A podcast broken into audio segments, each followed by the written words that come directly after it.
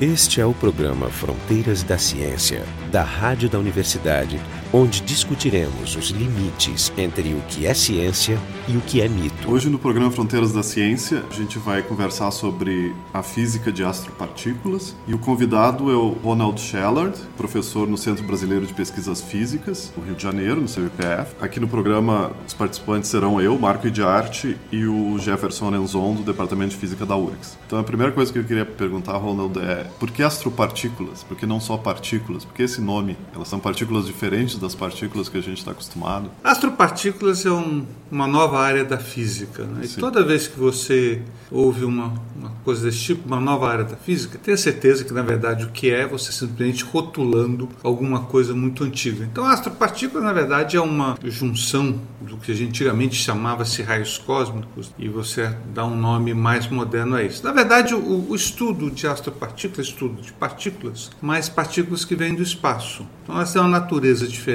do estudo de partículas na Terra, onde você usa aceleradores, onde você usa instrumentos sob controle. A gente não tem controle sobre as partículas. Quer dizer, a fonte é do... diferente, mas as partículas seriam as, as mesmas. As partículas são as mesmas. Na verdade, quando a gente estuda astropartículas, a gente não está interessado nas partículas, porque elas são as mesmas. São os, os raios gama, são os raios cósmicos, são prótons, são núcleos de ferro. O que a gente está interessado é o que as causou, o que as produziu, o que a gente chama mesmo essa área de as partículas é o, o estudo dessas partículas com altíssimas energias. Em geral, isso reflete eventos extremos do universo, os os grandes cataclismas que a gente é capaz de medir no universo. Quanto diz altíssima energia, a gente tem uma, uma ideia da escala. Se tu compara, por exemplo, com a energia que o LHC consegue atingir, essas partículas são muito mais energéticas? A gente estuda partículas de toda a gama de energias, mas o que consegue penetrar na Terra tipicamente são energias já maiores do que a massa do próton.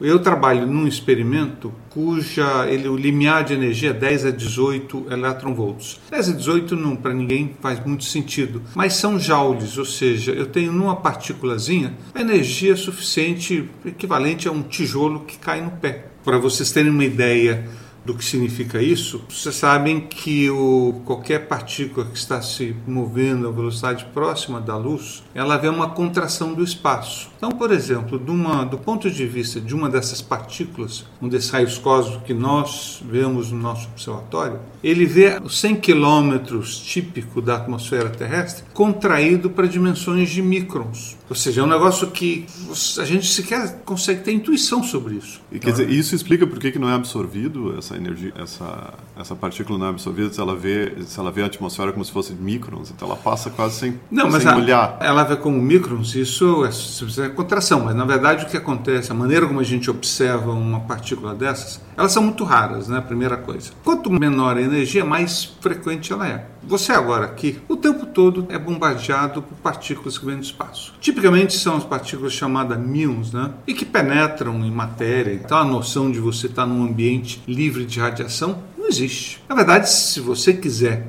fazer um experimento livre de radiação, você tem que se enfiar dentro de uma montanha. Mas se você está aqui no, no, no, cotidiano da gente, a gente sofre o efeito dessa radiação. E dos neutrinos tu não te livra nunca, né?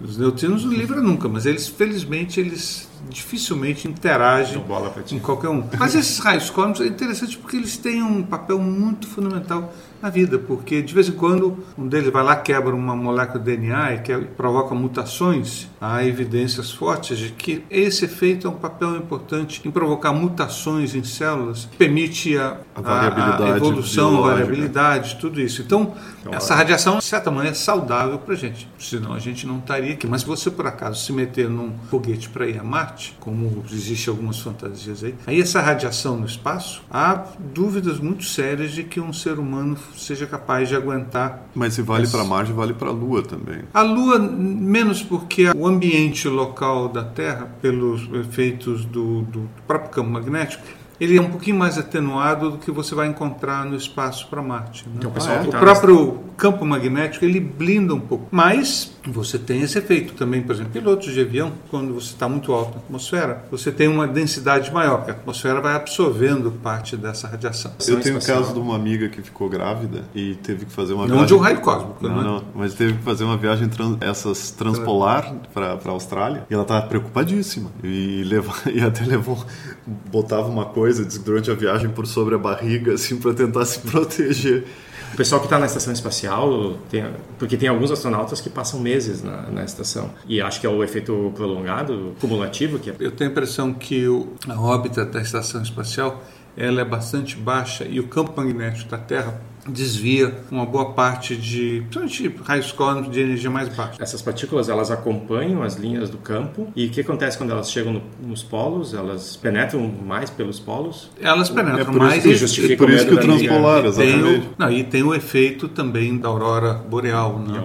Aqui, né, curiosamente, aqui perto do Rio Grande do Sul tem a famosa anomalia Atlântico Sul, exatamente porque o, o campo magnético sofre uma certa ah, modificação e você tem uma intensidade maior. Mas é interessante isso. Você olha um mapa, por exemplo, de acidentes de, de satélites. Acidente significa o seguinte: está lá o sistema eletrônico do satélite, de repente ele tem um, Um glitch. para assim, durante alguns segundos, né? É. não, é um, não é um acidente que destrói. Mas é todo concentrado aqui nessa região, aqui no Atlântico, em cima, em volta de Santa Catarina. O campo magnético, ele efetivamente é uma proteção que a gente tem contra os raios cósmicos. Gente- Marte não tem. Por isso é que você tem uma intensidade maior de radiação. O que penetra na, na- aqui na atmosfera, em geral, são raios cósmicos de energia mais, mais alta. As mais baixas ficam presos nos lá, cinturões de Van Allen, ou então simplesmente são espalhados e vão para fora. dizer, né? a Terra bloqueia as mais frequentes, Exatamente. em grande número, mas deixa passar as mais perigosas em baixo número. Vamos, vamos voltar então a, a essa altas energias, só para entender um pouquinho como é, que, como é que ela aparece. Uma partícula dessas, quando penetra na atmosfera, ela colide com oxigênio, nitrogênio e se fragmenta. Esses fragmentos, por sua vez, logo se colidem com outros. Então, o que acaba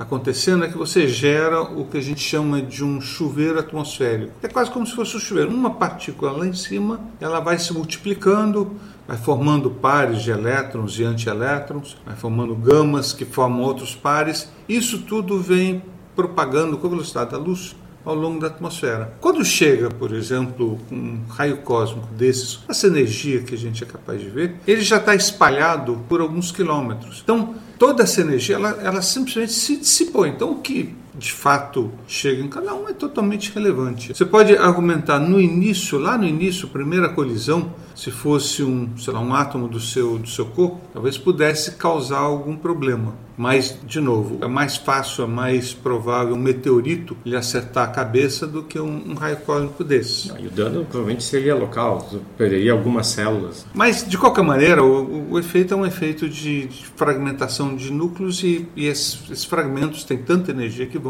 se refragmentando.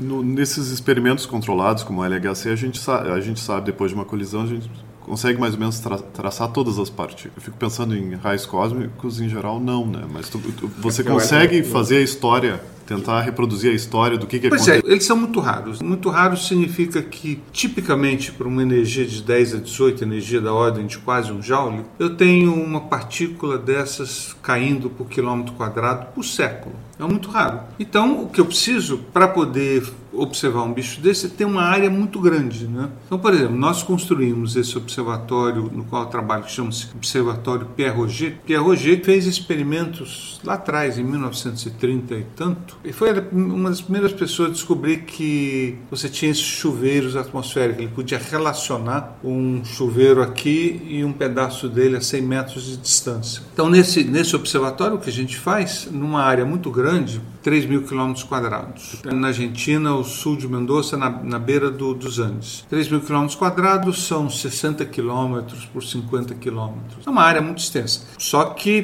para você poder instrumentar essa área, o que você faz, você pode um detetor aqui, outro detetor a um quilômetro e meio, a um quilômetro e meio. Então, é uma- eu uma tenho uma, uma rede É uma, e é deserto lá, é vazio, não tem e ninguém. é uma região bastante vazia. Mas então o que eu faço é isso, eu espalho o, esses detetores. Detetores é, são coisas muito simples, são tanques de água que usam uma propriedade especial quando a partícula penetra nesse tanque, ele gera uma, uma luz que a gente, nome técnico é, é radiação de Cherenkov. E no fundo a mesma, quando você olha a fotografia de um reator nuclear, sempre ele, a água é meio azulada, né? Sim. Essa radiação de Cherenkov é uma, uma radiação ultravioleta que é gerada pela passagem de partículas. Temos sensores fotomultiplicadores que registram esse, essa luz dentro do tanque. O tanque é selado, então o tanque não entra luz nenhum lá dentro, só entra partícula. Assim, a partícula penetra a, pa e a parede. Isso são tanques metálicos? São tanques de plástico, são 1.600 tanques. Então, o que a gente faz é isso. Eu faço a amostragem, eu sei que dizer, cada tanque é uma coisa autônoma, ele tem um sisteminha de rádio. Que tamanho mais ou menos é o tanque? São, eu tenho 12 toneladas de, aula, de água, mais ou menos 10 metros quadrados, um metro e meio de, de água. Né? E aí, cada um deles tem um relógio próprio, que na verdade é um GPS. Porque a maioria das assim... pessoas não se dão conta, mas o GPS é um relógio. É, é importante a sincronização, né? É Saber sincronização. Que, que o sinal aconteceu em vários ao mesmo tempo. Exatamente. Então, o que acontece é isso. Cada tanque registrou ali um que ele acha que é um pedaço de um chuveiro, ele manda um sinalzinho para a central, a central recebe e vê que tem pelo menos três tanques vizinhos e aí manda um comando de volta, bom, recolhe essa informação. E ele é completamente autônomo, então completamente com, autônomo. com energia solar tu segura a basezinha inteira com um medidor. energia solar tem uma bateria, curiosamente todas as baterias são baterias brasileiras, tanques são, são gaúchos, a bateria são de Pernambuco, nós temos vários componentes fabricados no Brasil. Né? E esse é um projeto que envolve quantas nações? Somos 17 nações. Os de Os sempre, principais né? Estados Unidos, são Estados Unidos, Alemanha, Itália, Espanha, Portugal, América, Brasil, Argentina, México, agora Colômbia acabou de entrar. O que é interessante nesse projeto é que nós, brasileiros e argentinos, temos um papel significativo. O Brasil 10% do, do experimento, né? entre os 500 cientistas, nós somos mais ou menos 50, mas temos uma visibilidade importante, quer dizer, de você posições de comando. Porque essas grandes colaborações, é curioso, é colaboração, mas ao mesmo tempo funciona como Nações Unidas, ou seja, você tem disputas internas, tem eu quero fazer esse projeto em casa. Não, uma das, uma das razões pelas quais os países dão apoio para esse tipo de, de, pesquisa é porque você desenvolve tecnologia. Então, e aí é que está o filé mignon da coisa. Então, há uma disputa entre os grupos de quem vai fazer o quê. É uma disputa curiosa, porque ao mesmo tempo ela colabora, é o bem de todo mundo que aquele negócio funcione, mas ao mesmo tempo cada um quer para si o melhor. Então é, essa é uma metáfora para a sociedade. Eu acho que a é gente uma situação poderia que pode ser analisada com teoria de jogos, por exemplo. Exatamente. Nesse caso, a vantagem desse projeto é que tu mais ou menos sabe onde é que tu quer chegar. E quando a disputa interna começa a te afastar muito do objetivo, tu consegue se dar conta. Eu acho Exatamente. que na política, na sociedade, na parte de, de, governo e coisa assim, não é muito claro o que, que a gente quer fazer. E o curioso, a ironia dessa, dessa história é que se você olhar a disciplina interna, não é uma, uma disciplina muito rígida, ela funciona de uma maneira bastante voluntária de cada um dos componentes. Então, tipicamente, se eu me comprometo a fazer uma parte do, do detetor e não onco, algum outro grupo vai, vai pegar aquilo e vai fazer. E o preço que eu pago é um pouco aquela a desonra. Você perde a, a credibilidade. A credibilidade. Você quer fazer ciência para ser também reconhecido. É um balanço muito curioso, é muito, é muito divertido. E os dados eles são disponibilizados para todos os membros os do dados grupo igualmente. são igualmente para todo mundo. E as publicações instantaneamente. As publicações são um problema quando você tem no CNPq, porque 500 pessoas assinam um paper, aí os nossos colegas que estão lá em Brasília perguntam, mas como pode? Mas é assim que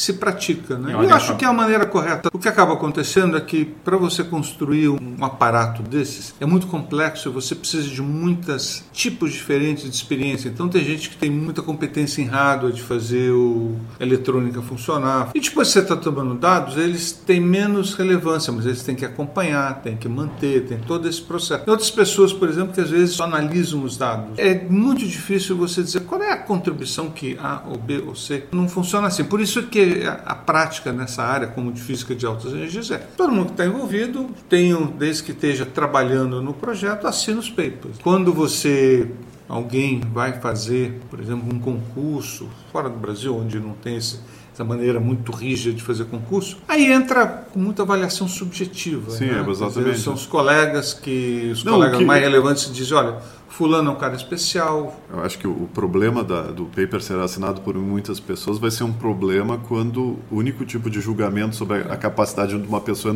é é número. Exato. É fazer, ah, não, a contribuição, a percentual é 1 sobre 500 de um paper, é isso que ele ganhou ou é um paper? Toda essa discussão só faz sentido quando tu não conversa com o cara, quando tu não vê ele dar um seminário, né? Você poderia dizer, bom, eu coloco todo mundo no. Se eu sou chefe de um grupo, posso colocar todo mundo num paper. Mas há um, há um preço a pagar. Quando você tem um experimento desse, ele tem que ser mantido. Né? E o custo é, ele é rateado entre os autores dos papers. Então, por exemplo, um projeto como o nosso hoje custa 2 milhões de dólares, mais ou menos, por ano para você manter. É um sistema muito sofisticado de controle sobre esses custos, tem, tem instâncias que, que prestam atenção. Então, é o dinheiro de cada um que está entrando ali, mas você tem que pagar aquilo lá. E a prestação de contas feita Que- 100 lugares diferentes. Não existe prestação. Isso não é É, é curioso isso. Não, não tem essa maluquice brasileira da prestação de contas como a gente faz.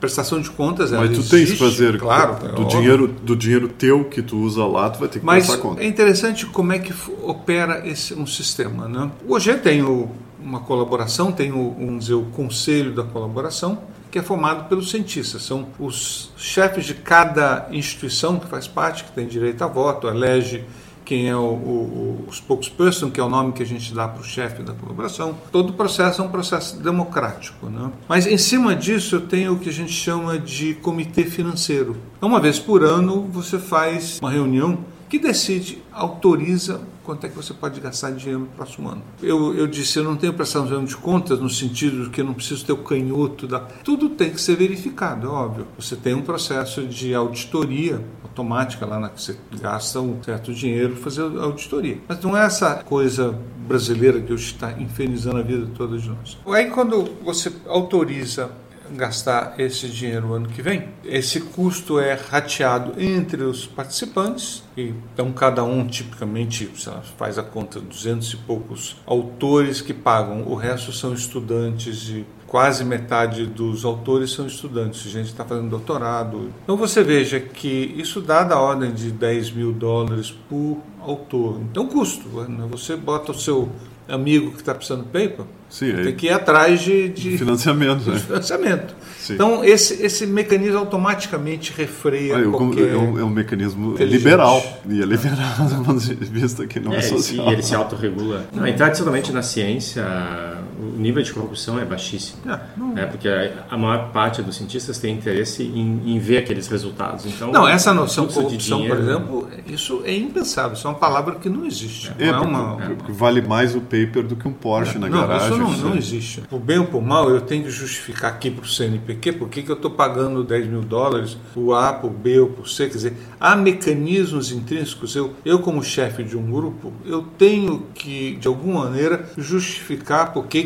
que eu tenho 10 autores nessa lista. Então, ainda só uma pergunta que você fez sobre custo. O OG, quando quando fizemos o projeto original, a estimativa foi de que iria custar 50 milhões de dólares. E quem fez todo o gerenciamento disso foi o pessoal do Fermilab. Custou 48 milhões de dólares. Quando eu defini o meu projeto, eu tenho que definir os objetivos, os instrumentos que eu vou fazer, e todo um período que você faz desenvolvimento. As ferramentas, os nossos detetores, são todos feitos em casa. Em Mas- casa, tu diz, é nas instituições das participantes. instituições. E aí, exemplo, no Brasil a gente teve alguns exemplos interessantes. Nós temos telescópios lá que tem uma porta que é automática, que tem que abrir e fechar à noite, não, não sei o quê. Foi uma, uma empresa São José dos Campos, a Orbital, que fez projeto. Depois nós tínhamos dinheiro para comprar duas dessas portas. Aí os alemães, eles simplesmente compraram e fabricaram o resto das. Nós temos 20, 24 dessas portas. Duas foram pagas pelos brasileiros e o, e o resto fabricado no Brasil, mas pago pelos alemães. Nós temos uma outra, nesse telescópio tem uma lente especial. Então descobrimos uma fábrica lá no interior de São Paulo que estava acostumada a fazer óculos e toparam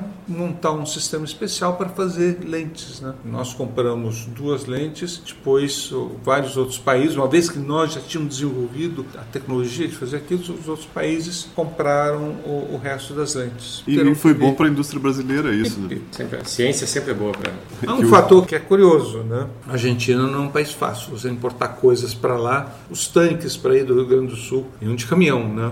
Fizemos aqui mais de 800 tanques. Trabando de tanque, né? Assim, é, são uns não, 200, é, 300, entre 200 e 300 é caminhões. É um negócio. A gente usou franquia diplomática. Mas as baterias, pensamos no momento, bom, vamos comprar no Brasil. É muito mais caro do que eu comprar essas mesmas baterias na Argentina. A bateria brasileira fabricada no Brasil. Eu não consigo, para um, um equipamento científico, eu não consigo ter isenção de impostos aqui no Brasil. Tem que pagar o preço comercial. Na Argentina também. A companhia nos, nos dá apoio, suporte, tudo isso. Em compensação, eles têm um banco de dados que não tem nenhuma outra companhia no mundo. Então eles usam isso para melhorar os produtos. O que, que acontece? Nós registramos a cada 5 minutos, 10 minutos, a gente registra a condição da bateria, a condição da corrente, a, a insolação. Então, de fato, vocês estão fazendo um gigantesco teste de, das baterias então, deles. Operando de noite. De, de noite, 800, de noite, bate 800 baterias ou usa mais uma não, bateria? Não, são 1.600 tanques, são duas baterias por tanque. Ah, são, são 3 mil baterias sendo analisadas são as, são as mesmas baterias automotivas ou elas são estacionárias? Elas, não, são, na verdade são baterias que são usadas para no break. No break. É. Um, um experimento desse que não tem nada...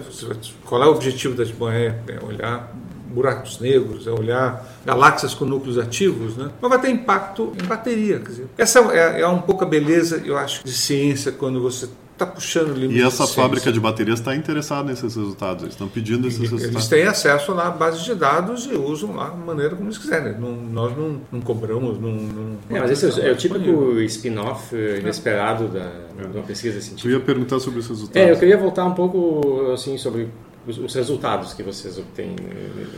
Até eu ia, eu ia perguntar uma, uma coisa que depois eu me dei conta que não era tão, tão verdadeira ou tão, tão certa, que eu ia dizer não dá para para ver é, é, atividade solar. Não, está vendo energias muito maiores, está vendo... Você vê indiretamente algumas, não é, não é interesse da gente, nem explora os dados. Por exemplo, uma coisa bem típica, quando teve aquele famoso terremoto lá no, no Chile, uns 5, 6 anos, 4, 5 anos, aquele terremoto, o terceiro pior do mundo, a gente vê nos, nos, nossos tanques o que agita a água lá, todo, fica tudo mais turvo tal. Eu consigo. Você consegue saber isso. Agora, evidentemente, é uma maneira complicada de você ter um sismômetro, é. não é a maneira como você faria. Sim. Porque na hora que você monta um sistema desses, eu, eu, esse, eu comentei sobre esses tanques, esse é um dos detetores. Eu tenho outro detetor que eu uso quando esse chuveiro atmosférico está se desenvolvendo são partículas carregadas, né? então excitam as moléculas, né? em particular nitrogênio. Então acontece isso aqui. Eu tenho uma fluorescência da trajetória.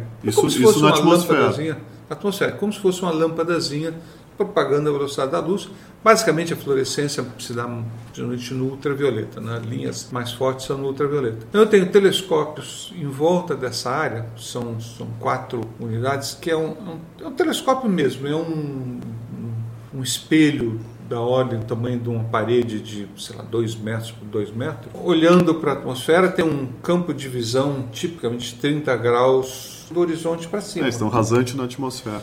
E no foco eu tenho fotomultiplicadores. Então eu tenho uma, uma luzinha dessa atravessando a atmosfera, 30 km de distância, eu vejo. Mas eu vejo isso, mas vejo também um relâmpago que acontece a 300 km de distância, que é um problema, mas que por exemplo, a gente, algum dos papers, que é, por exemplo, elucidar o fenômeno que eles chamam de elfos, que são essas bolas de fogo. Ah. São, são, principalmente quando você tem cúmulos nimbus, você tem a radiação, você gera provavelmente raios gama que geram esses discos voadores. Esse é um fenômeno. Outro fenômeno, eu preciso monitorar a atmosfera, porque eu, eu preciso medir, saber exatamente a intensidade de luz. Eu uso lidares, uso uma série de instrumentos para monitorar a atmosfera. Eu aprendi que o, a cadeia, você vai ver, estamos falando de buracos negros e galáxias com núcleos ativos. Mas aquela região, a poeira que você levanta lá, o aerossol que a gente monitora, ele migra para o Atlântico Sul e é o que alimenta os crios. Então é um elemento importante na cadeia alimentar do mundo. A umidade e as. As... São, são a poeira, a poeira tem ferro, o ferro é importante. Minerais, e minerais são... eles, eles, é. eles levantam na região onde não estão era bem conhecido. onde Então, estão os teus sensores ali e aí eles o são fato de levados você, pelo de vento. você medir com grande precisão, ele é útil para outras Sim. atividades. Então, é interessante do, num observatório desse, é um, às vezes tem impactos, como nós construímos, ninguém tinha muita ideia. Aí pessoas, quer dizer, vêm, constroem um determinado instrumento, tem uma certa expertise diferente, e diz, "Pô, mas eu posso usar isso também para entender outro fenômeno. Existem outros observatórios como esse pelo mundo? Não, esse é o maior observatório do mundo. Não existe outro. Existe agora. Os chineses têm um plano de fazer um- uma versão deles, mas não é tão grande quanto. A posição dos, dos tanques ela é uma rede regular? É uma rede regular, é um- uma rede triangular, um quilômetro e meio de. E a precisão que a gente usa é da ordem de 100 metros. Porque às vezes acontece de. Pedra, Esse um tanque está aqui, tem um, tem um. Sim, mas como tem banhado, GPS, tem- ele, Sim, sim, é fácil. é fácil saber onde está. O que importa é saber onde está, né? É, o. GPS a gente tem uma precisão de tempo da ordem de. Bom, a nossa eletrônica é 100 MHz. Eu tenho uma, uma precisão da ordem de 8 nanosegundos, mais ou menos. Né? Em, a- em termos de preciso ter, por exemplo, que eu tenho um tanque aqui, um quilômetro e meio, a maneira como eu vejo a direção é pelo tempo de chegar Tempo daqui de a chegar. colar, triangulação. Então, a, a precisão que eu tenho é da ordem de, sei lá, um E isso é esse, esse tipo é compatível com o militar, não é compatível com o GPS que a gente usa aqui para É o GPS comercial. é O GPS comercial. comercial ele É. tá, ele tá muito mais preciso agora porque tu tem várias redes de satélite. Tu usa os satélites chineses, franceses, americanos. Quando eram só os americanos, o erro era maior porque tu, eles podiam controlar a precisão. Aham. Agora, quando tu combina as informações de várias redes, a precisão dos comerciais é, é É bastante porque antes boa. tinha, se dizia isso, né? Que tinha o GPS comercial e o GPS militar. É, mas mesmo antes eu acho que a, precisão é da ordem de 10 metros. Que- É, pra, mas para nós, por exemplo, precisão não, precisa ser muito menor do que 10 metros, né? Uhum. Porque eu, preciso do, do tempo que eu tenho, a- a- eu tenho a- a- o limite da minha própria eletrônica, né? Então não faz sentido eu é ter melhor que a uma precisão melhor do que a eletrônica que eu Sim, tenho de é. aquisição. Eu vi também no, esse, esse projeto de, do, do experimento esse debaixo dos Andes. Isso está Ah. está indo aí. É uma ideia interessante. A gente descobriu que você tem uma passagem de caminhões ali em torno de Mendoza, Que vai lá para o Chile. pro Por Chile. baixo dos Andes. Por É, dentro da lá em montanha. cima tem um É, ela em túnel, cima, é, o você ponto, é um ponto de cela, é, o ponto caminho dos ônibus também. né? Mas tem um, mas tem um, um lugar que você tem que ter um túnel. O problema lá no- nesse lugar é que três meses por ano você está fechado por causa da neve. Então estão construindo um, e para nós é um problema porque grandes usuários, você chega lá em Mendoza tem aqueles pátios de caminhões brasileiros enormes levando material para exportação para a China. Então eles vão estão construindo, vão construir um túnel novo um pouco mais ao norte, onde não, você nunca tem neve. Aí ocorreu a ideia óbvia, quem não usa o túnel, né? Existe na hora que você fizer o túnel, você faz junto uma caverna no meio do túnel para fazer fazer experimentos. A ideia básica é isso. E você só pode fazer isso na hora de construir o túnel, e depois não dá para você interromper. É, o nome desse projeto é Água Negra Deep Experiment Site. É, isso, é correto.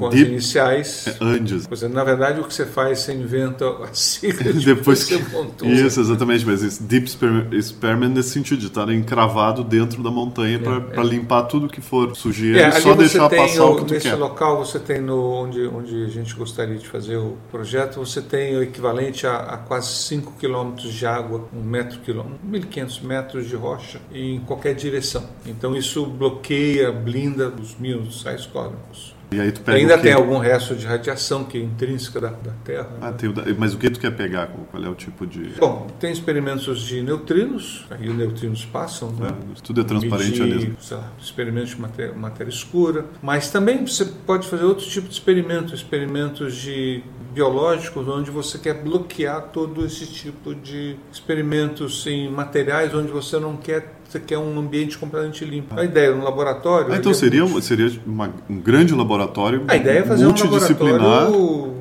multiusuário, quer dizer, porque- e aí tem dois custos. Um custo que é você fazer o buraco, 20 milhões de dólares mais ou Uhum. menos. Que a ideia é, uma vez que você vai fazer uma- um túnel que custa um bilhão de dólares, você embutir 30 milhões de dólares nisso, um acordo entre os países, O fluxo de caminhões, essas coisas não atrapalhariam? o- não, porque você está no meio de uma rocha muito. E você faz, lá, 30 metros de, de distância, então não tem a menor. Agora, Tem um- problemas práticos que são, quer dizer, isso é que torna o- construir um laboratório desse complicado. Você tem que ter pontos de fuga, você tem que ter um sistema de alimentação. A alimentação de, de ar, né? Para as pessoas que estão lá dentro respirarem um pouquinho. Você tem lá, perto de Roma, tem o Gran Sasso, tem um experimento desse. Ali na fronteira com a Itália e França também tem o Frejus, que tem um, um túnel desse. O problema é o seguinte, é uma oportunidade. Você, ou você pega e faz isso agora, mesmo que você deixe a caverna, Sim, pois é, pode deixar claro. Você não pode fazer depois. É, eu concordo, o custo adicional é, é, minúsculo. É, eu só fico imaginando assim, tu tem um laboratório num lugar isolado, dentro de uma montanha, quais vão ser as teorias conspiratórias que o pessoal vai Esse foi o programa Fronteiras da Ciência. Hoje a gente conversou sobre física das astropartículas. Na verdade, conversamos muito mais sobre os, os laboratórios que as detectam. E o convidado foi o Ronaldo Scheller, que é professor do Centro Brasileiro de Pesquisas Físicas, no Rio de Janeiro. E os participantes do programa foram eu, o Marco de Arte e o Jefferson Arenzon, do Departamento de Física da URGS. O programa Fronteiras da Ciência é um projeto do Instituto de Física da URGS, direção técnica de Francisco Guazelli.